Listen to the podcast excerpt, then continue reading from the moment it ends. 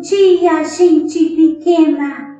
Hoje, quarta-feira de cinzas, dia que nos introduz ao tempo quaresmal, o tempo em que Jesus ficou lá no deserto.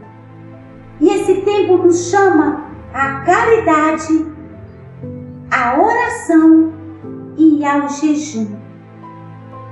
Nós somos crianças mas nós também podemos oferecer sacrifícios a Deus.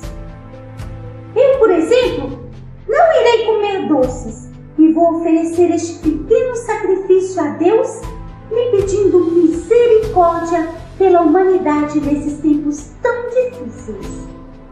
E você? Quer se unir a mim e mostrar para Jesus que somos mais fortes do que os nossos